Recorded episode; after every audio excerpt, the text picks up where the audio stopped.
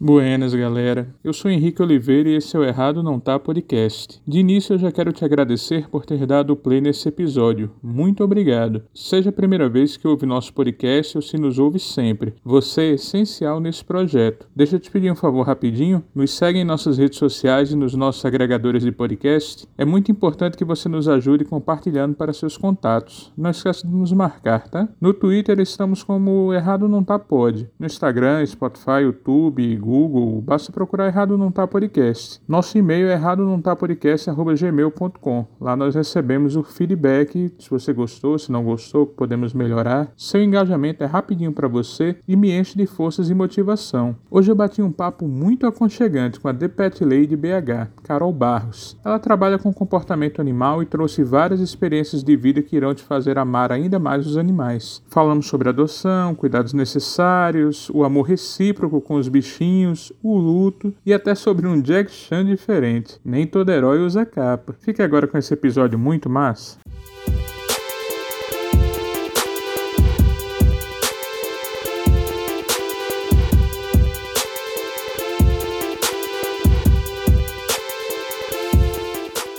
Buenas, galera! Estamos aqui mais uma vez. Eu sou Henrique Oliveira e esse é o Errado Não Tá Podcast. Hoje nós estamos num episódio que eu diria quase um cuticute, porque hoje eles não podem falar, por isso que eles não estão aqui, mas os bichos vão dominar esse programa, porque eu tenho certeza que é o que minha convidada gosta, é o que eu mais gosto, tanto que eu estou ainda aqui com o adesivo curativo que há quatro dias eu fiz o meu cachorro no no meu antebraço e eu não paro de olhar para ele. Nós hoje iremos falar sobre animais. Hoje eu estou com a The Pet Lady, The Pet Lady BH, mas se bem que atualmente é só The Pet Lady mesmo, porque ela invadiu o Brasil. Não tem para onde correr. A The Pet Lady, quando você fala Brasil, é ela. Estou aqui com essa lindeza, com essa pessoa maravilhosa, que é Carol Barros. Muito obrigado por você estar aqui conosco, Carol. Henrique, eu que agradeço o seu convite, a recepção carinhosa. Muito bom poder participar de, de, de um podcast falando um pouco sobre enfim, sobre tudo, sobre o meu trabalho, sobre os bichinhos, sobre tudo que é tão especial para mim. Exatamente, exatamente. E aí, talvez vocês que estão nos ouvindo agora, vocês não conheçam a Carol Barros, a The Pet Lady, fazem mal, deveriam conhecer. Que conhecer o podcast, Instagram, YouTube, mas isso a gente vai conversar mais à frente. Só que eu não quero apresentá-la porque ela é uma gama de coisas. Então eu prefiro que ela mesma se apresente. Então, por favor, Carol, quem é você na fila do pão? Nossa, essa pergunta é difícil, viu? Tava pensando nisso esses dias, inclusive. Bom, profissionalmente, eu sou a Pet Lady, eu trabalho com comportamento e bem-estar animal. Hoje, meu trabalho ele é voltado mais para a parte da comunicação, então eu tenho um canal no YouTube, tenho um podcast, eu crio conteúdos pro, pro meu Instagram. Estou fazendo agora, desenvolvendo meu primeiro curso para tutores de bichinhos, então eu tenho toda essa formação na parte de cuidado com os animais. Já fui pet sitter, que é babá do animal doméstico, dog walker, que é passeadora profissional. Já fui um tanto de outras coisas. Mas quem eu sou hoje mesmo é pet lady. Eu sou de Belo Horizonte e tenho 34 anos, vou fazer daqui a 3 dias, na verdade, 34 anos. Então, daqui a pouco tem aniversário também por aqui. É interessante que Carol daqui a 3 dias faz 34 anos e eu amanhã faço 41. Está todo mundo junto. A gente faz aniversário pertinho demais, aí. Exatamente. Ou seja, as pessoas que mais gostam de animais nasceram em setembro. Com certeza. Você trabalha com o que há de melhor na natureza, que são os bichinhos. Com certeza. Isso é um privilégio enorme até. Como é que começou esse amor pelos animais? Foi desde pequena? Foi com o tempo? É uma história bem interessante, porque eu cresci até mais ou menos os meus 10, 11 anos de uma forma muito diferente. Eu cresci morando numa fazenda no interior do Paraná, no norte do uhum. Paraná. Os meus pais são mineiros, meus avós são mineiros, mas eles foram lá para trabalhar, e tanto eu quanto meu irmão nascemos nessa fazenda no interior interior do Paraná. Então, o meu crescimento, assim, a minha primeira infância foi de um contato com a natureza muito próximo, muito particular. Mas era uma época também, lá no começo dos anos 90, que não se tratavam animais domésticos como a gente trata hoje, né? O uhum. animal ele tinha que ter função, tinha que ser ou um gato que caçava os ratos do armazém, ou um cachorro que protegia a casa. Por exemplo, nessa nossa casa da fazenda, a gente tinha dois pastores alemães que ficavam soltos só de noite para proteger a casa. Eles não eram pets, eles eram cães de guarda. Uhum. E é, esse foi meu primeiro contato. Eu fui crescendo e eu me descolei totalmente dessa conexão que eu tinha com natureza, com animal. Eu fiz um curso na faculdade que não tem nada a ver com o que eu faço hoje. Eu sou formada em relações internacionais. Nada a ver mesmo. eu fiz mestrado em política internacional. Então, tem nada a ver com o que eu faço hoje. Terminei minha formação acadêmica já bastante desgostosa da vida acadêmica, assim, já não, não era muito o que eu queria continuar fazendo. Trabalhava aqui em Belo Horizonte no governo do estado, mas eu não gostava. Eu não era feliz, não era minha área, assim. E ao mesmo tempo eu fui retomando essa conexão com bicho, com natureza, com as coisas que mais me fazem bem, na verdade. E foi daí que surgiu a Pet Lady. Por muito tempo, eu fazia dois trabalhos ao mesmo tempo. Eu tinha um emprego tradicional no estado, emprego de, de 9 a 5, e antes e depois eu era pet sitter, dog walker, nos finais de semana, nos feriados, eu fazia as duas coisas ao mesmo tempo. E aí chegou num ponto que, para mim, não tava valendo a pena eu continuar com meu emprego tradicional, porque eu tava ganhando basicamente a mesma coisa nos os dois trabalhos, mas o meu nível de felicidade trabalhando com o que eu queria trabalhar era imensamente superior. E foi nesse processo também, olha para você ver, Henrique, que curioso. Nesse emprego que eu tinha, eles fizeram um processo na empresa com o RH, foi um processo muito legal, com uma coach de trabalho mesmo, para identificar pontos fortes e pontos mais fracos que os funcionários precisavam trabalhar e tal. Foi uma mentoria individual, foi um projeto muito legal. E aí, quando eu conversei com uma psicóloga que estava fazendo esse projeto, ela me falou uma coisa que, que me marcou. Ela falou comigo assim, falou, olha, pelo, pelas suas respostas, as coisas que eu tô vendo aqui, eu acho que você não vai ficar muito mais tempo trabalhando aqui. Eu acho que a sua felicidade não tá aqui. E eu fiquei surpresa porque, assim, era uma pessoa contratada daquele trabalho, então eu não achei que ela fosse falar uma coisa que teoricamente seria contra, sabe? A empresa, uhum. do tipo, pro funcionário. E eu fiquei com aquilo na cabeça, sabe? Fiquei pensando naquilo e tudo. E aí decidi que eu não queria mais. E aí investi tudo na Pet Lady. Peguei minhas economias para poder montar site, mandar fazer uniforme, fazia um monte de curso e tudo e meti a cara assim. E para mim foi a melhor decisão que eu poderia ter tomado. Porque eu gosto de trabalhar ao ar livre,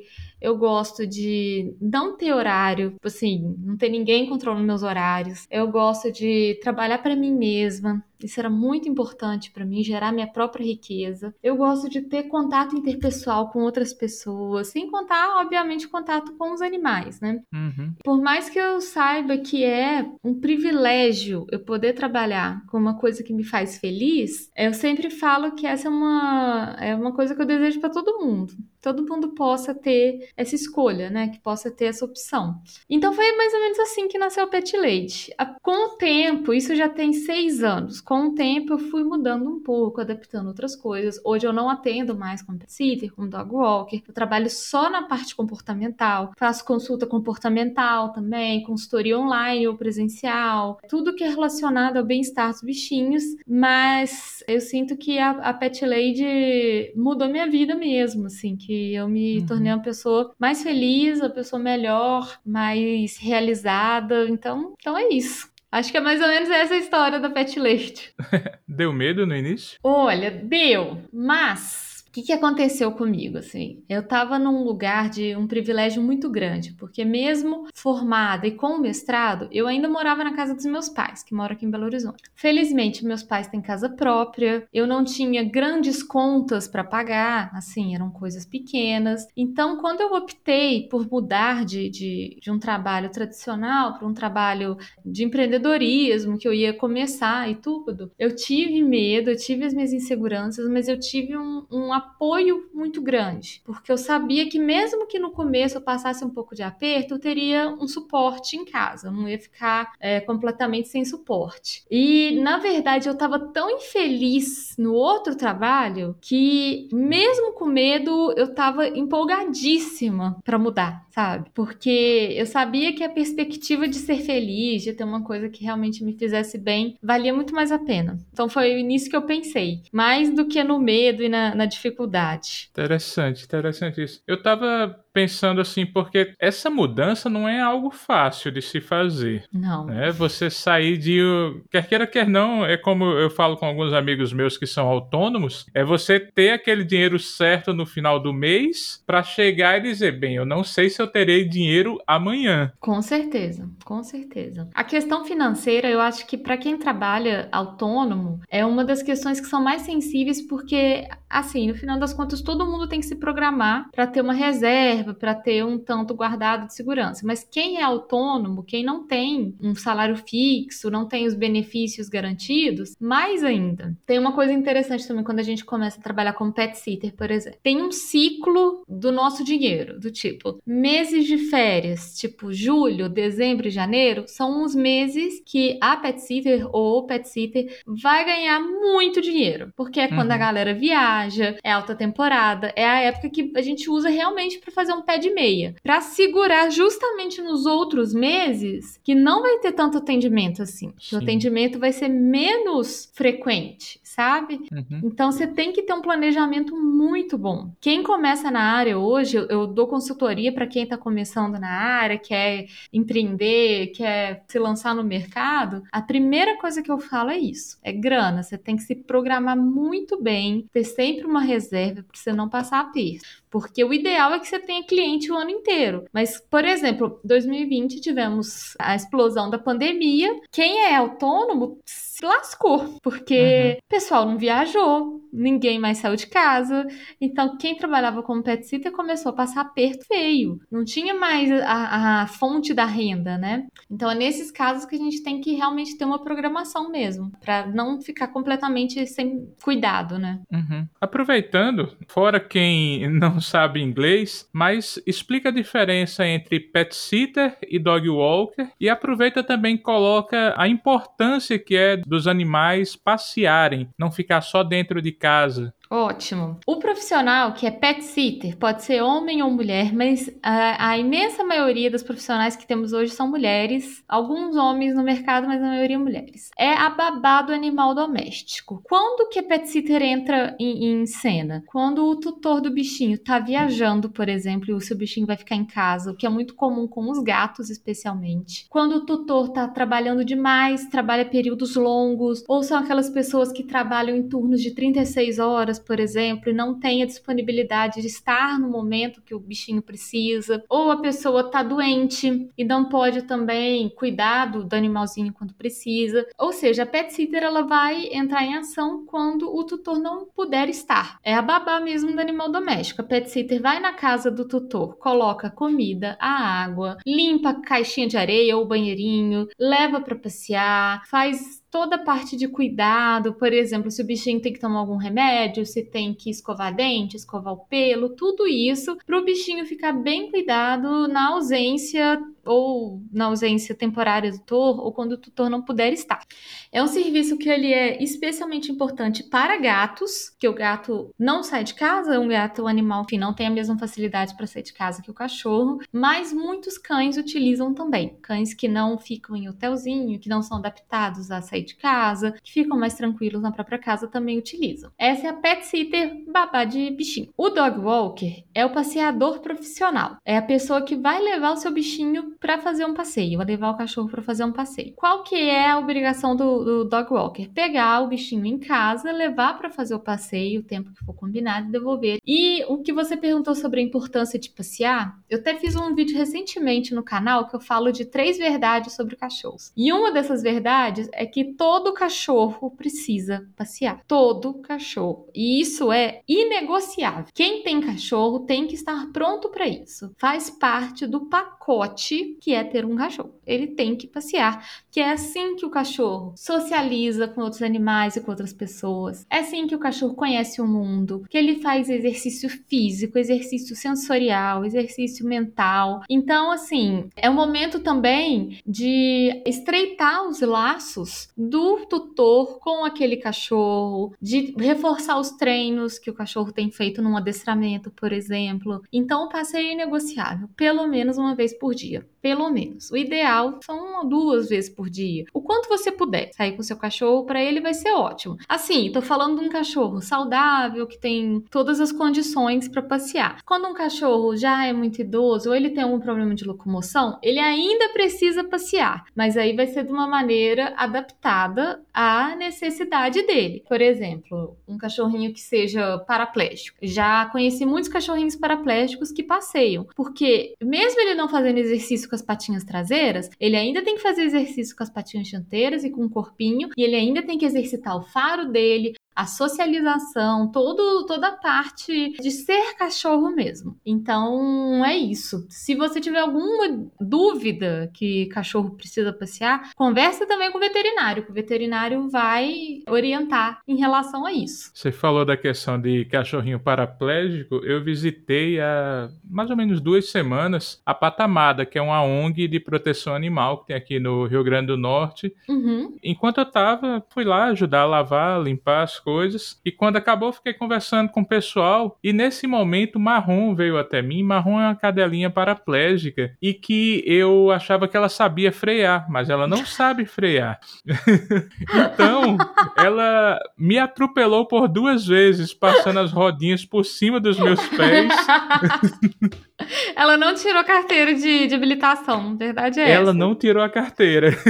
Mas é a coisa mais linda do mundo. E, e, você vê ela totalmente ativa. Ela só não mexe as patas traseiras. Mas ela tá lá ativa. E ela foi, tipo, muito rápido em cima de você? Muito rápido. Enquanto eu tava brincando com outro cachorrinho, eu só vi que algo estava vindo, mas sabe aquele, não, acho que ela vai frear. Te atropelou direto. Né? Ela me atropelou. Sensacional, já adorei, adorei. Não, é a coisa mais linda do mundo. Eu tava falando com a Adriana, que é lá da Patamada, tinha Clovis. Clovis, ele foi chamado Clovis porque aqui no Rio Grande do Norte tem o Clovis Sarinho, que é um pronto-socorro para pessoas, uhum. né, do maior hospital. Ele foi atropelado quando ele foi encontrado por eles. Uhum. E ele Tadinho. foi levado para veterinário. E aí eles foram, trataram do animalzinho. Eu conheci nesse dia. E ele é muito esperto porque todas as baias que eu abria para lavar, tirava o xixi que tinha ou alguma coisa, lavava. Enquanto eu abria, ele entrava e comia a ração dos outros.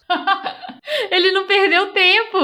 Ele não perdia tempo. E eu olhava assim, eu digo, Adriana, isso aqui é, é normal. Ele é faz normal, isso ele sempre. É, ele é assim. ele é assim. E aí, qual não foi minha surpresa? Que dois dias depois ele foi adotado. E eu passei uns dois, três dias chorando, me acabando de felicidade Ai, com delícia. essa informação. É muito bom. Então, aproveitar boa, né? aqui esse papo. Galera, visitem lá a ONG, a Patamada, Instagram deles também. Por gentileza, Perfeito. eles sempre precisam de doações, porque eles estão resgatando animais. Eu digo que eles são o mais raiz que tem. É. Porque eles resgatam cachorro, eles resgatam gatos, mas eles resgatam. Tem até dois jumentinhos lá. Nossa. Um jumentinho que tava com a patinha quebrada, eles estão cuidando também. Tem de tudo. Ali é o lugar que. Um dos lugares que eu mais senti amor na minha vida. Gente, jumentinho é tão fofo, né? Nossa, Lindos, um lindos, amor, lindos. assim, tão bonitinho. Os grandões lá são as coisas mais lindas do mundo. José Aldo e Jeremias, aliás. Não, e eu tô adorando os nomes dos bichinhos, assim, são uns nomes sérios, sabe? Tipo Clóvis, é um Sim. nome muito sério pro, um, pro cachorro. Adorei. Mas também tem Heng, por exemplo, que é um que tinha um machucado na patinha e parecia que a patinha dele tava fazendo um hang loose. Ai, por isso é que Heng. ótimo, aí virou Heng, é ótimo também. Isso. É maravilhoso lá. Depois vocês precisam conhecer, pessoal. Mas vamos dar continuidade. E aí, a gente falou de um caso, essa questão da adaptação que você falou, eu lembrei de algo meu também. Eu Hum. tive, antes da pandemia, eu tive chikungunya e depois eu tive câncer. Foi um, um Nossa, combo Henrique. legal. E depois veio a pandemia, três coisas, eu pedi música no Fantástico, né? Nossa, olha, haja resistência, viu? Porque, rapaz, tudo junto, assim, uma coisa atrás da outra. Tudo junto. E aí eu lembrei por quê? Porque quando eu tive chikungunya, eu tive que me mudar de casa. Eu já não tinha meus pais. E aí uma pessoa, Dona Lourdes, agradeço muito, que é como uma segunda mãe pra mim. Eu Uhum. vim morar aqui perto dela porque ela ia cuidar do, do que eu precisasse, porque eu praticamente não tava andando. Nossa. De tão forte que foi a chikungunya. E aí eu lembrei porque eu ainda passei uns 3, 4 dias ruins antes de conseguir me mudar. E eu tinha que sair com o meu cachorro. Uhum. Já era o Benjamin. Constantin. Desculpa, eu, é que você falou, você falou antes, você tinha falado, acho que no Instagram você tinha falado Tintim, Tantin. É. Tantim, e eu fiquei com Benjamin na cabeça. Não, é Constantin, é isso. Será o meu próximo? Talvez.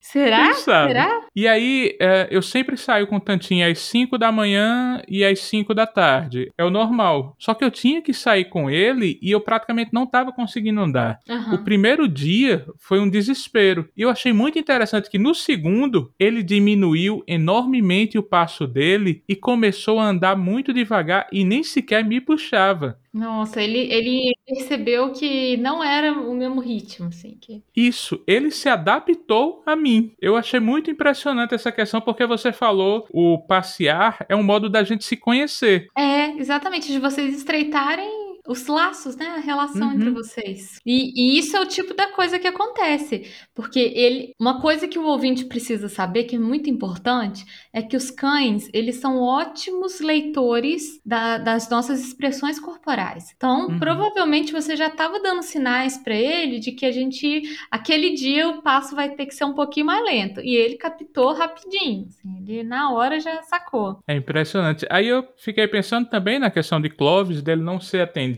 Aí eu pergunto pra você, qual é a parte mais difícil do seu trabalho? Os humanos? É, com certeza, Henrique, com certeza. Porque o que, que a gente costuma falar, assim? Lidar com o bicho é a melhor parte. É a parte mais gostosa. Porque mesmo que seja difícil, mesmo que seja um animal que tem um comportamento que seja mais desafiador, que você tenha que estudar mais, ainda é a melhor parte. Ainda é a parte Uhum. que a gente escolheu mesmo, que é a parte mais gostosa. Mas nenhum cachorro, nenhum gatinho, enfim, nenhum pet tá descolado de uma família humana. Toda vez que eu vou, por exemplo, vou fazer uma consultoria comportamental com um gatinho, aquele gatinho vive numa casa que tem humanos. Então, assim, sei lá, 80% da consultoria é para os humanos. Essa é a parte mais desafiadora. É sempre uma ilusão quando as pessoas falam assim: ah, eu não gosto de gente, eu vou trabalhar com bicho. Tem muita gente que começa, por exemplo, faculdade de veterinária falando isso. Ah, eu não Uhum. gosto de pessoas, eu vou trabalhar com bicho. E logo, logo percebe que a maior parte do trabalho é feito com as pessoas. E aí você Exato. tem que ter jogo de cintura, tem que ter tato, você tem que ter realmente habilidades sociais, porque as pessoas são múltiplas, as pessoas são completamente diferentes umas das outras, né? Então, se você vai adestrar um, um cachorrinho, a primeira coisa que você faz, na verdade, é adestrar a família. Você ensina a família o que, que a família deve ou não deve fazer, como que a família vai agir. O animal ele é um reflexo muito grande do ambiente onde ele vive. Então, com certeza, lidar com as pessoas é o mais desafiador. E eu acho que, assim, em todos os trabalhos que eu já tive na vida, lidar com as pessoas era o mais desafiador, sempre. o trabalho, ele, é- ele é bem mais fácil se não tem o fator humano envolvido, sabe? Eu imagino, Sim. assim, eu fico imaginando num universo paralelo em que eu pudesse, tipo, conversar diretamente com um cachorro. E aí, seria muito mais fácil. Eu ia virar e falar assim, Constantinho, me fala, por favor, o que que, que, que tá acontecendo? Por que que você tá fazendo isso? Por que que você tá pulando nas pessoas? É muito mais fácil, assim, de Uhum. resolver. Mas no universo que eu preciso conversar com a família humana, entender o que que aquela família precisa, qual que é o momento, o que que tá acontecendo, por que que, que o animal tá daquele jeito. Por exemplo, tem umas três semanas eu fiz consultoria com um casal que eles estão grávidos, né? A moça está grávida e ela vai ter neném daqui a uns três meses. É um momento muito especial para aquela família. Se eu não tiver a empatia de entender que aquela, aquelas pessoas estão num momento único, que é especial, que eles querem que o gatinho faça parte daquele momento, eles precisam entender como lidar com aquilo, eu acho que eu não tô fazendo meu trabalho direito. Acho que o que eu realmente devo fazer é englobar todas essas dores das famílias nas orientações que eu faço. Então, com certeza é o mais difícil. Sim. Por falar em parte difícil, quer queira quer não convivendo diversos animais, tem a parte do animalzinho ficar doente, tem a parte de animalzinho falecer. Tem. Como é que a gente lida com isso? Tem uma receita para isso? Henrique, eu já até fiz um episódio lá no Pet Lady falando disso. Depois uhum. eu te falo o nome, que é um, um episódio que eu falo sobre morte e luto. Eu, felizmente, ainda não perdi nenhum pet meu. Meus gatinhos ainda estão vivos, apesar de eu já ter um gatinho idoso. Eu acho que a gente tem uma dificuldade grande de encarar a morte com naturalidade, né? Assim, eu uhum. falo por mim, eu tenho muita dificuldade disso. E eu tenho tentado estudar um pouco sobre isso, sabe? Estudar um pouco sobre ver a morte com mais naturalidade. Eu já perdi alguns clientes por diversos motivos, por idade, por doença, enfim. E eu te falo que para mim sempre é um baque, sempre é um baque. Uhum. Tipo assim, eu tive uma cliente que um pouco antes da pandemia começar, assim, começo de, de 2020, pensa bem, ela já era uma poodle de 17 anos. Ela estava muito velha, Sim. muito velha. E ela, infelizmente, teve um tumor, ela ficou uhum. muito doente, ela faleceu. Foi muito ruim. Mesmo a condição já sendo de eu esperar que aquilo fosse acontecer, ainda foi muito ruim. E para a família também foi, foi muito pesado. Uhum. Então, eu não sei se existe uma receita, acho que não existe, acho que cada pessoa lida com o luto, com a dor da perda de uma forma única e diferente. O que eu acho que é interessante, e aí eu, eu aprendi isso recentemente num workshop que eu fiz com o Jackson Galaxy, que é o guru do comportamento felino do mundo, uhum. assim, foi que a dor que a gente sente quando a gente perde um pet é uma dor válida. É uma dor real, ela é válida e ela é importante, porque muita gente tenta desqualificar essa dor. Do tipo, é só um bicho, é só um uhum. gato, é só um cachorro. Pra gente não é. É um um membro da nossa família, uma pessoa, é, é, é, um ser muito importante pra gente. Então não é uma dor que pode ser desqualificada. Mas eu imagino que é importante a gente procurar ajuda profissional também, procurar ajuda com uma terapia que pode te ajudar a entender o que, que você tá sentindo, como metabolizar aquelas emoções. Mas é isso, não acho que existe uma receita, uma fórmula mágica para resolver a dor que a gente sente no final das contas, né? Sim. O episódio que você fez acho que é Morte de Pets, é o 47, se não me ah, falha perfeito. a memória. Mas Esse eu vou colocar o link legal. no post. Obrigada. Eu tava lembrando, Constantin foi meu primeiro cachorro. Uhum. Antes de Constantin, eu tinha até muito medo de animais. Eu acho que eu contei em algum outro, porque os animais corriam atrás de mim, os cachorros corriam atrás de mim o tempo todo. Eu tinha pavor, né? Eu não sei se eles viam, ah, tanta carne assim, eu acho que eu também correria atrás deles. é normal. Mas aí um dia eu fui assistir um filme com os amigos e lá tinha uma cadelinha que me fez esquecer totalmente que eu tinha medo. Uau. Logo após, eu adotei meu, meu Constantin, que ele estava numa ninhada de uma cadelinha que estava grávida e essa minha amiga, a mesma que me ajudou nesse caso, ela resgatou essa cadelinha que estava grávida. E aí eu adotei Constantin. Depois disso, só, só alegrias de começar um projeto para alimentar animais de rua, participar de, de outros projetos também. Aí eu, eu tava lembrando de uma questão, porque assim, não é algo barato essa questão uhum. de consultoria, dessas coisas. E eu lembro que eu já participei de alguns projetos voluntários. Eu participei do Moradores de Rua e Seus Cães. Uhum. E os moradores de rua, eles têm um amor incomparável por seus cães. Nossa, tem mesmo. Eu tenho um livro de fotografia de um Sim. projeto de, moradores de rua e os cães. É incrível, assim, é incrível mesmo. Muito lindo. Eu achei lindo demais. E, ao mesmo tempo, eu participei de outro, que aí esse eu não vou falar o nome por motivos óbvios, que era, a gente fazia algumas brincadeiras com os animais, mas eram de pessoas com poder aquisitivo bem alto. Entendi. E eu notava a diferença, que eu digo, cara, eu adoro esses animais, adoro passar esse tempo aqui, mas eu não quero mais vir aqui. Uhum. Eu prefiro continuar com os moradores de rua, os cães deles, do que com essas pessoas aqui. Sim. Aí eu fico pensando ainda naquela questão dos humanos. Você tem que ter muito jogo de cintura para não perder clientes ou os seus clientes são a maravilha da natureza? Olha, tem de tudo, Henrique. Já me uhum. apareceu de, de todos os tipos de clientes, assim. Até hoje, eu só neguei, entre aspas, e demiti clientes, né? Que eu gosto de falar que a gente também, a gente que é autônomo, uhum. a gente também tem liberdade para demitir o seu cliente. Se você não, não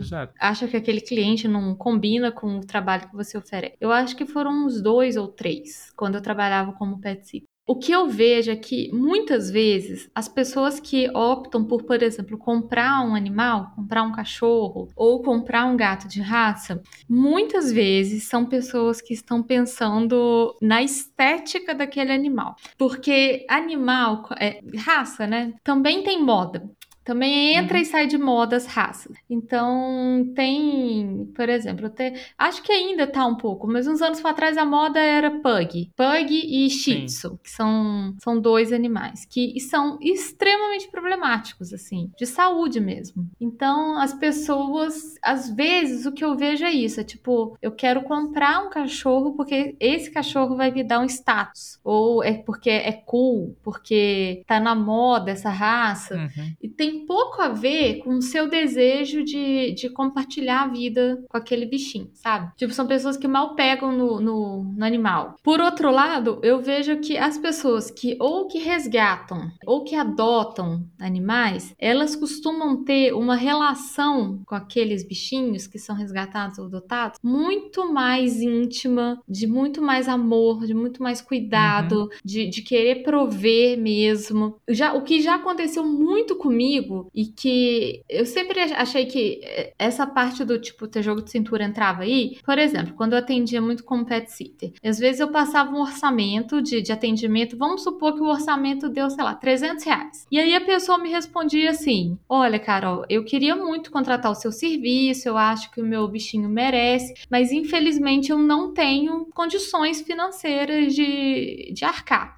Quando a pessoa me fala isso com honestidade, eu ficava mais mais do que feliz de negociar com essa pessoa. Do tipo, uhum. beleza, me fala então o quanto que seria um valor confortável para você. Porque já me demonstrou que é uma pessoa que tá interessada, quer, Sim. que quer prover, que quer fazer o melhor, que quer tentar, que, que tem o interesse em fazer. Então, eu tenho essa sensação. Uma outra coisa que acontece muito, por exemplo, no adestramento. As pessoas que compram animais não são grandes usuários de adestramento, geralmente. Uhum. São pessoas que são, entre aspas, gente, é só uma generalização, tá? Eu sei que existem casos especiais, é só tô generalizando aqui. São pessoas que têm, assim, menos, dão menos importância para um adestramento. Tipo, compra o bicho e deixa, deixa o bicho fazer o que quiser. E aí a pessoa que adota, que vai na ONG e adota, ela quer fazer o adestramento, ela quer fazer uma consultoria comportamental, ela quer comprar melhor guia para aquele cachorro, a melhor uhum. ração, quer fazer tudo. E aí a gente tem que, às vezes, justamente nesse lance de ter empatia com as pessoas, encaixar aquilo ali no que você pode fazer, sabe? Eu tenho uma amiga muito querida daqui de Belo Horizonte, a Bruna, que é, é adestradora, e ela fez assim meses de adestramento com um cachorro que ela não cobrou nada, porque era de uma família muito humilde, porque ela era a última opção daquele cachorro. Tipo, era um cachorro terrível, que tinha um monte de problemas e a família não tinha condições. A família meio que herdou o cachorro, a, a, a moça falou: Olha, eu não tenho coragem de pôr esse cachorro na rua, por exemplo, de, de sumir com ele, mas eu não sei mais o que fazer. Então, a Bruna fez todo o processo de trabalho comportamental com ele completamente gratuito. E aí ela falou assim: para mim era importante fazer aquilo. Uhum. Fazia parte de fazer um trabalho social também, uma, uma coisa assim. Então, sim, Acontece muito, sabe? E é muito comum a gente ver gente muito rica e muito pão dura. É inacreditavelmente comum. Inacreditavelmente. A pessoa que tem menos condição, a pessoa que tem menos renda, ela é muito mais honesta, ela é muito mais correta nas coisas, enquanto o rico é pão duro, quer negociar tudo, quer pedir desconto em tudo. E você vê que não é uma pessoa que exatamente precisa daquilo, sabe? Uhum. Essas são, a, são, é, é um pouco da minha experiência com, com relação a isso.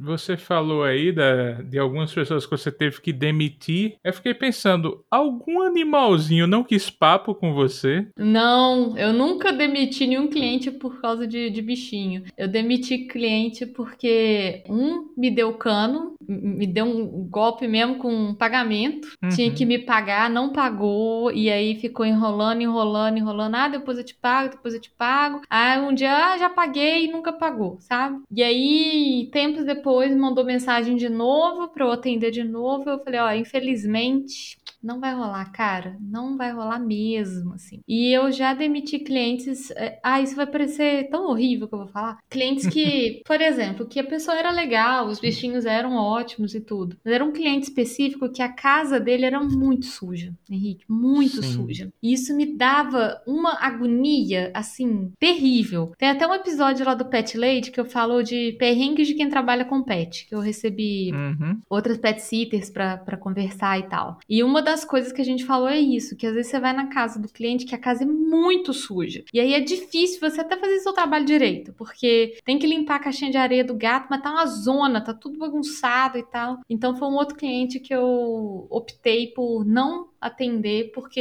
eu não, não tava confortável de fazer o atendimento, sabe? Mas eu nunca deixei de atender clientes por causa dos bichinhos. Nunca foram os bichinhos os culpados.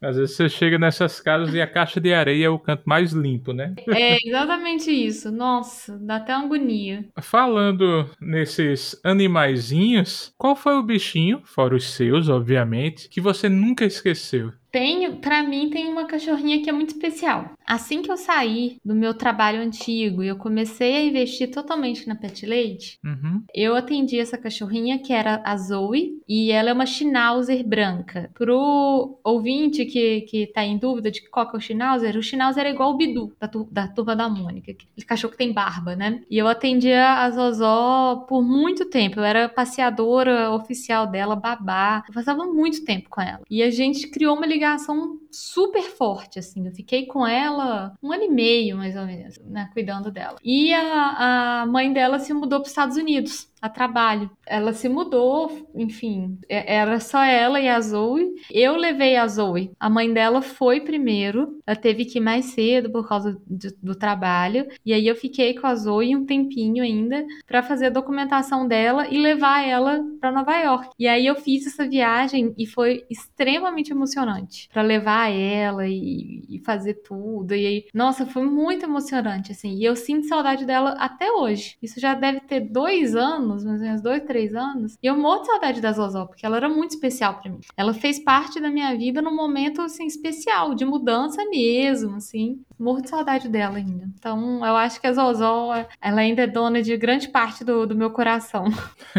Eles sempre nos emocionam, quer queira, quer não, a gente é. vai. A gente, acontece uma coisa ou outra, a gente pensa, poxa, né, se tivesse aqui, se eu pudesse estar aqui com ele. Eu lembrei, falou, falei de emoção, eu lembrei da maior besteira que eu já fiz na minha vida, uhum. que eu tinha acabado de adotar Constantin e eu fui assistir Marley e eu. Nossa, nossa. Eu, eu jurava que era um, aquele filme, ah, eu vou sorrir, vai ser um filme legal, um labrador. Ah, good vibes, né? Nada é, disso. Meu Deus, depois disso eu parei, eu, eu chorei meia hora, pelo menos, após acabar o filme. Nossa, eu lembro muito socorro. bem disso. Nossa, que filme é, é, é terrível, assim, é, em termos de, de emoção, né? Pra, isso. Nossa, é muito pesado. Tanto que eu, eu, parei. Se tiver, se eu souber que tem animalzinho, eu não assisto. Principalmente se for cachorro, porque eu acho que você é mais gateira, eu sou mais cachorreiro. Para dizer que eu nunca mais assisti, eu assisti Viva, que ah, é lindo, mas que obviamente eu também chorei no final.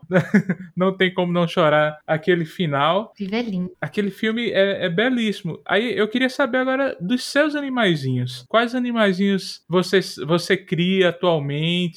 Eu, por favor, eu preciso que você conte aquela história de Floriano. Eu preciso. Não tem como. Eu acho que eu já ouvi aquela história três, quatro, cinco vezes mas eu preciso Ai. que os ouvintes também entendam.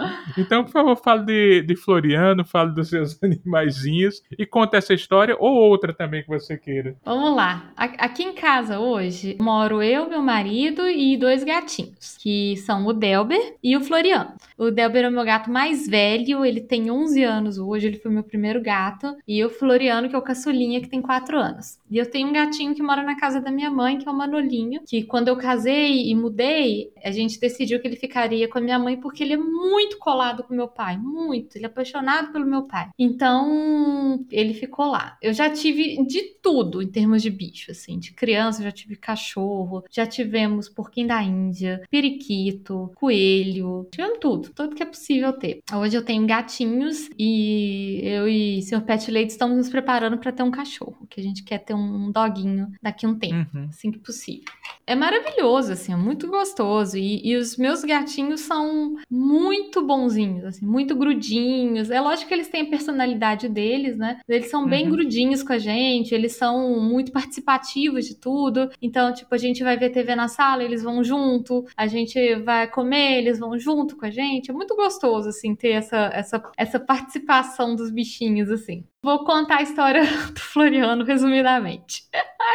É o seguinte, em 2018 eu casei. Pouco depois que eu casei, eu e meu marido fomos morar fora do país. Fomos morar na Argentina. E aí foi eu, meu marido e o gato Delber. Fomos nós três. Beleza, fomos, ficamos uns meses morando lá. Quando a gente voltou para Belo Horizonte, a gente ainda não tinha apartamento, a gente não tinha casa montada e tal. Então estávamos na casa da minha mãe, que é uma casa bem grande estávamos lá e estavam todos os gatos lá. Os meus três gatinhos e a gatinha da minha mãe. Todo mundo morando lá junto, beleza. Minha mãe mora num bairro aqui em Belo Horizonte, que é um bairro muito antigo, muito tradicional, assim, um bairro só de, de casas, não tem nenhum comércio nenhuma loja, nada de. Numa bela noite de sábado para domingo, a gente não sabe se nós deixamos o portão mal fechado, que é uma hipótese, ou se tentaram entrar na casa da minha mãe. O que nós sabemos é que de manhã o portão estava levemente aberto. Os gatinhos foram pro jardim lá da casa da minha mãe, que eles gostam de ficar lá brincando. O portão estava aberto, eles saíram. Aí acordamos, foi meu, meu irmão foi o primeiro que viu que, o que estava acontecendo. Chamou a gente, aí fomos lá resgatar os gatos. Aí pegamos o Delbinho, que estava num jardim, o Manolo, a Lola e o Floriano, que é o meu gatinho mais novo, entrou no jardim do vizinho do lado da casa da minha mãe, que é uma pessoa horrível, é uma pessoa detestável. Ele, assim, tem. Já teve um milhão de problemas com drogas, já teve problemas com a lei de todos os tipos, já foi preso, já foi tudo. É uma pessoa realmente detestável. Esse vizinho já tinha tido problema com todos os outros vizinhos da rua, com todos os outros. Então ninguém gostava dele. Floriano entrou no jardim desse cara e a gente tentou e tentou e tentou chamar o Floriano. E ele não vinha, ele é muito assustado, ele é muito, muito medroso, ele não vinha e tudo. E aí eu toquei o interfone da casa desse cara, pedi o seu fulano, deixa eu pegar o gato no jardim e tal. Alguma coisa aconteceu, Floriano se assustou e entrou na casa dele. E aí começou. A gente pedia para ele, falando: seu fulano, meu gato tá aí dentro, deixa eu pegar meu gato, pegar meu gato. E isso foi. Henrique, foram oito dias que o Floriano ficou na casa desse cara. E nesses oito dias, fizemos tudo o que era possível. É, a primeira recomendação que eu tive foi de fazer um BO. É um BO por furto que eles falam, né? Porque o animal ele ainda é considerado um objeto. E se alguém tá com um objeto seu e não devolve, isso é furto. Então fui fazer um BO. Você já imagina a reação dos policiais aí eu fazer um BO de um roubo do meu gato, né? A reação positiva, né? Todo mundo muito uhum. querendo ajudar. E aí começou, porque todo dia a gente tentava pedir para ele. Eu falando, deixa eu entrar aí, o gato tá aí, eu sei que ele tá aí, ele entrou aí, e ele não deixava, ele não deixava. Isso era domingo. Aí, passaram-se os dias, a gente nem sabia se o Floriano tava vivo mais. Vivo, morto, se tava lá na casa dele, a gente não sabia mais, a gente não tinha nenhuma notícia. Aí chegou, eu acho que foi tipo na quarta-feira, por aí. A gente ouviu o Floriano miar na casa dele. Ele tem tipo uma área externa na casa dele, que tem piscina e tal. A gente ouviu o Floriano miar e nós vimos o Floriano lá. Assim, a gente subiu no telhado da casa da minha mãe, uma maluquice, assim, e conseguimos ver o Floriano lá, na casa dele. Aí foi um alívio de saber que ele tava vivo, né? Mas aí a missão era resgatar o gato Floriano. E uhum. aí foi uma maluquice enorme, porque a gente começou a jogar ração no quintal dele, que do tipo, de fome ele não vai morrer, sabe? Aí a gente Sim. pegava fazer umas bombinhas de ração, assim, com um saquinho de. A gente chama aqui de chup-chup, aquele de geladinho, né? Saquinho e jogava para ele, para ele comer e tudo. Enquanto isso, tentando que a polícia fizesse alguma coisa. Mas é muito difícil. É muito difícil. Floriano só miava de madrugada, a partir da meia-noite que ele miava. A polícia já não bate na casa de ninguém esse horário. Tentando de todos os jeitos. É engraçado que todo mundo que a gente falou, todos os agentes da lei, assim, até advogados, falavam a mesma coisa para mim e pro meu marido. Falavam assim: se fosse meu gato, eu já teria entrado na casa dele e pegado meu gato. todo mundo falava a mesma coisa, Henrique. A gente tentando fazer, tipo, a coisa corretamente, sabe? Dentro da lei. Uhum. E todo mundo assim, não, se fosse o meu gato, eu já teria entrado lá e tal. Pois bem, os dias foram passando. A vizinha de baixo da minha mãe, a minha mãe mora numa rua que é tipo uma ladeira, assim, aí tem a vizinha da casa de baixo. Ela falou assim: olha, o muro da minha casa dá pro muro da casa dele. E não tem cerca elétrica numa partezinha, assim. Eu acho que vocês conseguem olhar lá melhor. Aí fomos lá, e era um muro enorme, enorme. Não sei, uns 5 metros, assim, de muro. Pelo menos a minha lembrança era essa, assim. Aí colocamos um escadão, assim, no muro, subi lá em cima para ver o gato Floriano, para tentar atrair ele pro muro para pegar ele, ele não vinha. Pensamos de todos os jeitos, sabe? E aí qual que foi a decisão que tomamos, né? A gente tem que entrar na casa dele. Se ele não dá o gato, se a polícia não entra, a gente tem que, vamos ter que entrar, vamos ter que entrar pra bandidagem. Seremos uns foras da lei. Só que a gente tinha muito medo, né, Henrique? Porque o cara é completamente maluco, assim. Pra esse cara ter uma Sim. arma em casa, sabe? Dar um tiro na gente, alguma coisa assim horrorosa desse jeito. Então a gente ficou com medo, inseguro e tal. E nesse meio tempo, as minhas amigas pet sitters, as minhas amigas que trabalham no meio pet mesmo, todo mundo já tinha mandado a história do Floriano pra imprensa. Saiu em vários jornais aqui em BH, vários jornais. Eu fui na rádio falar essa história e tal. Então todo mundo já sabia disso. E eu já tinha ido na polícia umas 200. Toda vez que a gente ouvia o gato Floriano, o gato miando, a gente ia lá para tentar que a polícia fizesse alguma coisa. Teve uma ocasião, inclusive, que foi necessário que meu marido me mandasse calar a boca, porque eu tava brigando tanto com o policial que ele falou: você vai ser presa. Uma hora você vai ser presa, tem que parar de brigar com a polícia. Tipo assim, que vai dando a raiva tão grande, né? Uhum. Depois, assim, você passa a entender que o poder deles é muito limitado também. Que, óbvio, tem uma má vontade? Tem, mas o poder deles também é limitado. Beleza, chegou no sábado, eu já tava de saco cheio daquilo. Tentamos um último contato é, é, amigável com o vizinho. Foi o meu marido, foi o Chico, que é um amigão nosso, lá tentar conversar com ele, tentar fazer um meio de campo, nada feito, foi super grosso e tal. Bom, falei, agora a gente tem que entrar na casa dele. Aí pensei, eu não vou entrar. E eu não vou entrar, meu marido não vai entrar, vamos achar alguém que entre. Aí ligamos para um monte de gente, um monte de amigo, um monte de conhecido e tal. Aí uma amiga minha me indicou um policial civil, falou assim: liga pro fulano que ele já fez resgate para mim, talvez ele possa te ajudar. Aí ele foi lá na minha casa, a gente conversou com ele e tal, cara, muito gente boa, muito gente boa. Aí ele falou assim: eu não posso entrar. Hoje de noite eu tô de plantão, então eu não posso entrar. Mas eu tenho um amigo que pode.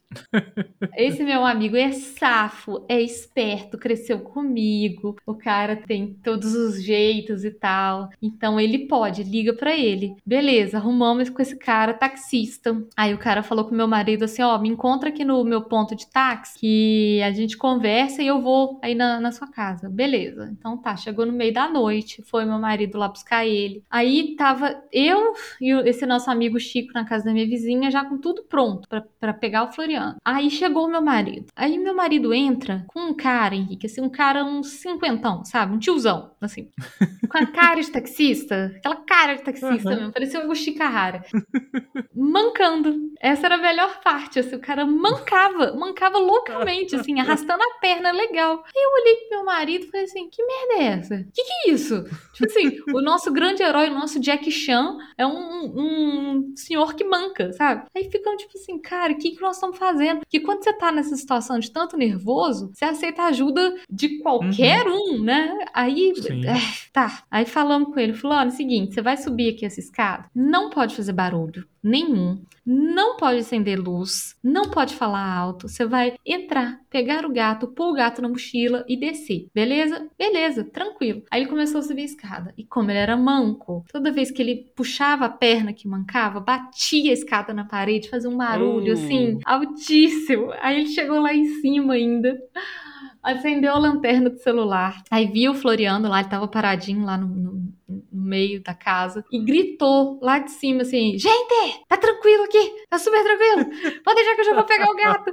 E a gente, tipo assim, meu Deus do céu, o que, que você tá fazendo, homem? Meu Deus, não era nada disso que a gente tinha falado. Aí o que, que aconteceu? O vizinho ouviu, ouviu. E no que ele ouviu, ele deu um berro lá, bateu a janela dele. Aí a gente mandou o cara descer. Falou: desce, fulano, desce e vai embora, pelo amor de Deus. Vai embora, missão abortada e tal. Acabamos. E aí foi aquele pensamento, tipo, não, hoje não deu. Não, não deu certo a gente pegar o Floriano, hoje não deu. Beleza. Voltei pra minha casa. Dá mais ou menos uma hora. Já devia ser uma e pouco da manhã. A polícia bate lá na casa da minha mãe. Aí eu fui lá atender, né? Aí eles falaram assim: olha só, seu vizinho aqui tá falando que você tentou entrar na casa dele. Eu falei, ah, é? Ah, eu falei, ah, é, não, tentei não. Aí eles falaram assim: inclusive, a gente sabe que esse é o caso do gato, não é o caso do gato que tá sequestrado aqui no, no bairro? Eu falei, é mesmo, é o meu gato, tá dentro da casa dele. Aí ele falou assim: pois é, a gente falou isso com ele. Ele falou assim: ah, então tá, se vocês entrarem lá, se vocês entrarem aqui na minha casa e vocês acharem esse gato, é tudo bem, a menina pode vir aqui buscar o gato. Aí eles falaram comigo assim: a gente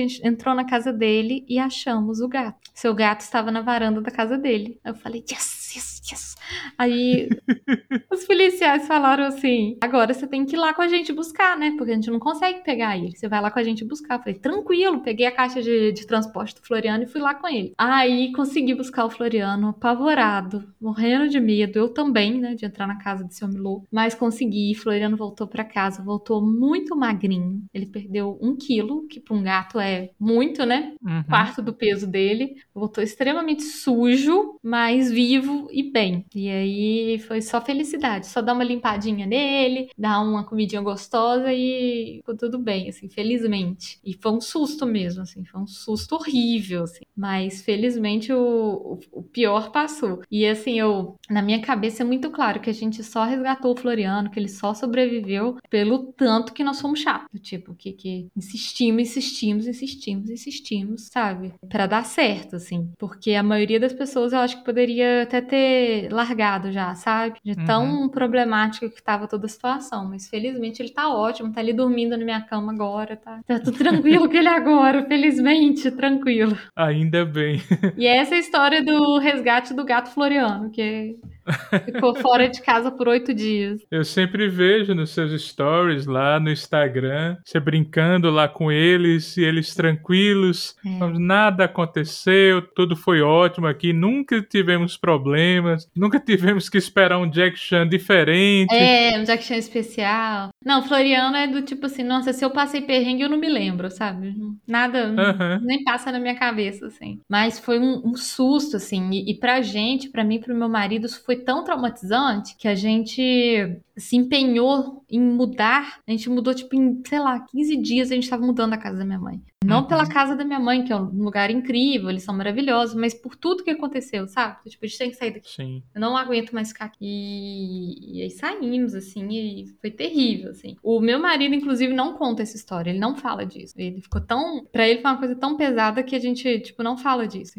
Uhum. Mas felizmente agora eu consigo até contar essa história achando graça, rindo e tudo, porque passou, né? Passou, então Sim. agora tá, tá tudo bem. É interessante ver, porque assim, quando a gente te ouve no podcast, quando vê suas postagens, você é a pessoa mais fofinha do mundo. Aí eu fico imaginando seu marido dizendo para você se calar para você não ser presa Nossa. o quanto você tava uma pilha, né? Eu tava muito estressada. Não, eu tava tão estressada, teve um dia que eu passei mal real, assim. Acordei no meio da madrugada vomitando, fui pro hospital e tudo. De tão, tanto que o, a questão emocional tava me pesando, sabe? Foi muito tenso mesmo, assim. E é, é engraçado, assim, esses dias eu tava conversando com alguém sobre essa história do Floriano. As minhas lembranças são, inclusive, muito turvas, assim, são muito complexas mesmo, sabe? Eu não, eu não Uhum. lembro das coisas com muita clareza, assim, de tudo que aconteceu. E tem sempre as pessoas que falam do tipo assim, cara, é só um gato, por que, você se preocupa tanto? Não é só um gato, gente. É o meu gato. É Exatamente. extremamente importante pra mim. Não é qualquer coisa, sabe? Uhum. E hoje eu tenho, inclusive, uma empatia muito maior com quem sofre com isso, do tipo, um cachorrinho que sumiu, um gatinho que tá perdido. Eu entendo muito mais o sofrimento dessas pessoas, sabe? Depois de ter passado por isso também. Sim. A gente, eu falei no Instagram. Eu fico pensando, você tem Instagram, você tem o canal no YouTube, você tem toda a questão de, de trabalhar com comportamento animal. Como é essa questão de sempre estar tendo de gerar um conteúdo novo? Você tem uma equipe que trabalha com você ou é sua cabeça que fervilha tanto que sempre tem coisa nova? Eu tenho uma equipe que é composta de eu e eu mesmo. E Irene? É, é assim, a, toda geração de conteúdo é por minha conta mesmo. E, e é muito difícil, assim. Eu tenho, assim, o que que me ajuda, né? Eu tenho uma tabela um no Excel que eu vou mantendo ideias ali. Toda ideia que eu tenho eu coloco ali, tudo que surge, para justamente me auxiliar na criação de conteúdo. Mas eu tenho uma ajuda muito grande do meu marido, que me ajuda também com ideias, dos meus padrinhos do podcast, que também sempre sugerem coisas assim de perspectivas completamente diferentes, que às vezes eu não penso e eles têm essas ideias. E pro YouTube, eu tenho um editor, que eu não daria conta. É igual no podcast que eu também Uhum. tenho um editor. Eu não daria conta de fazer tudo, do tipo ter a ideia, criar, gravar, fazer tudo e ainda editar, porque aí eu já é uma coisa que eu não sei fazer mesmo. E eu ainda teria que estudar pra isso aí, cara, eu não tenho ideia de como fazer isso, não, não dá pra fazer. Mas do restante pra eu gerar conteúdo, eu tenho que ter um, um lugar de onde, tipo, tirar ideias. Então, por exemplo, eu, eu sou muito visual. Eu tenho um quadro, aqui do meu lado direito, eu tenho um quadro de cortiça enorme no meu escritório.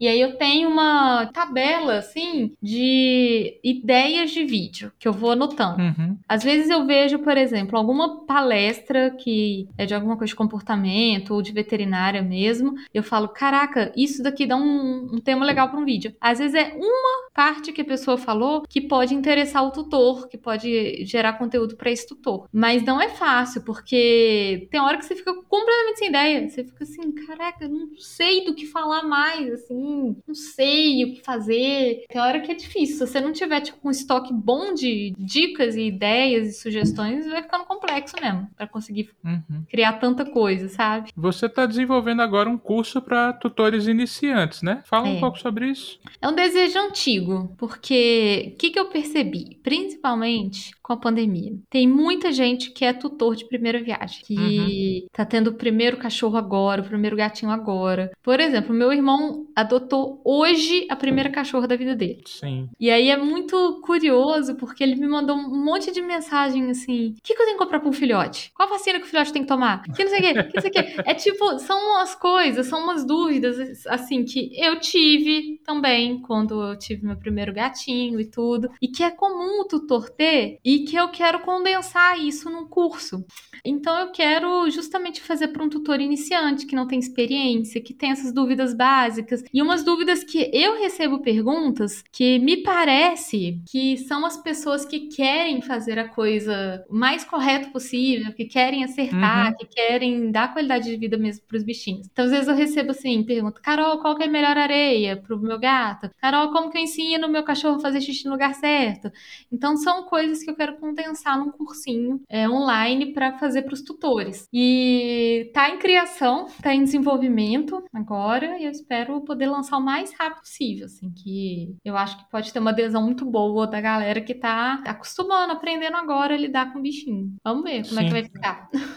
E eu acho uma ideia muito massa. Eu mesmo, quando adotei meu Constantin, eu não sabia praticamente nada. Foi na cara e na coragem. Você foi aprendendo no, no caminho, assim. Isso. É, até se, por exemplo, se fosse ver pelos moldes que é hoje, uma ONG muito provavelmente não me permitiria adotar Constantin porque eu não sabia nada. Uhum. Tem isso também que é interessante, né? As ONGs, elas têm uma triagem muito cautelosa para escolher quem que vai poder adotar realmente bichinho, quem tem condições de cuidar daquele animal e tudo. É bem interessante também. Sim, as ONGs têm que ter toda uma triagem, até porque acontece muito de abandonar animais. Né? E muitas vezes, lógico, não é bom um animal na rua. Não tem romantização nenhuma que é bom um animal na rua, não é. Mas você adotar um animal e devolver é até pior. Nossa, você vai gerar é. uma depressão, você vai, vai gerar aquela perda que ele está acostumado já a ter um lugar para ele e esse abandono é muito cruel, muito cruel mesmo. Nossa, é muito triste isso. Eu tenho uma amiga, minha, minha melhor amiga da vida, assim. A cachorrinha dela, que ela adotou, foi devolvida três vezes antes de ser adotado por ela. Três vezes. Você imagina isso? O trauma uhum. que é uhum. para essa cachorrinha. E assim, hoje conhecendo a cachorrinha, ela é um amor. Assim, não existe nenhum. É lógico que não existe nenhum motivo para devolução, mas o que eu quero dizer assim,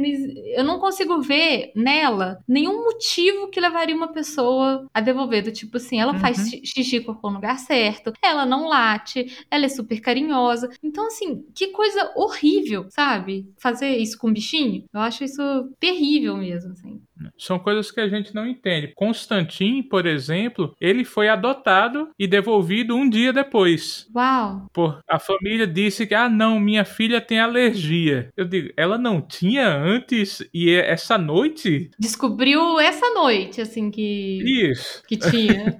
Isso é uma coisa que a gente sempre fala assim. Quando meu irmão estava no processo de adoção da, da cachorrinha, a ONG ele tá, ele estava conversando com uma ONG para adotar um outro cachorro. E aí as meninas da ONG falaram para ele uma coisa que eu achei muito interessante. Assim, elas falaram: pensa muito se esse cachorro cabe na sua vida, se vai caber no seu bolso, no seu tempo, se cabe nos seus dias, na sua paciência. Porque se você achar que não cabe, não precisa adotar ele. Você vai achar um outro animal para você adotar, sabe? Uhum. Então as pessoas têm que fazer esse exame de consciência antes de levar um bichinho para casa. Antes de você levar, se você tem alergia, não leva. Se você acha que vai ficar caro, não leva. Se você não tem tempo, não leva. Sabe? Às vezes eu acho, eu vejo a pessoa assim: "Ah, eu trabalho 36 horas direto, eu não tenho folga, eu nunca tô em casa". Cara, para que, que você vai levar um bicho pra sua casa? Tipo uhum. assim, não cabe na sua vida, não, não, não vai ser bom para ninguém, assim. Então, isso é interessante mesmo, fazer justamente esse exame, se funciona bem, né? As pessoas têm que entender que um animalzinho não é um quadro na parede, que você cansou, você retira e pronto. Exatamente. O animalzinho tem gastos, ele envelhece, ele vai ficar ranzinza. Nossa, exatamente. E tem várias e várias coisas. Então nós temos que aprender a amar de verdade.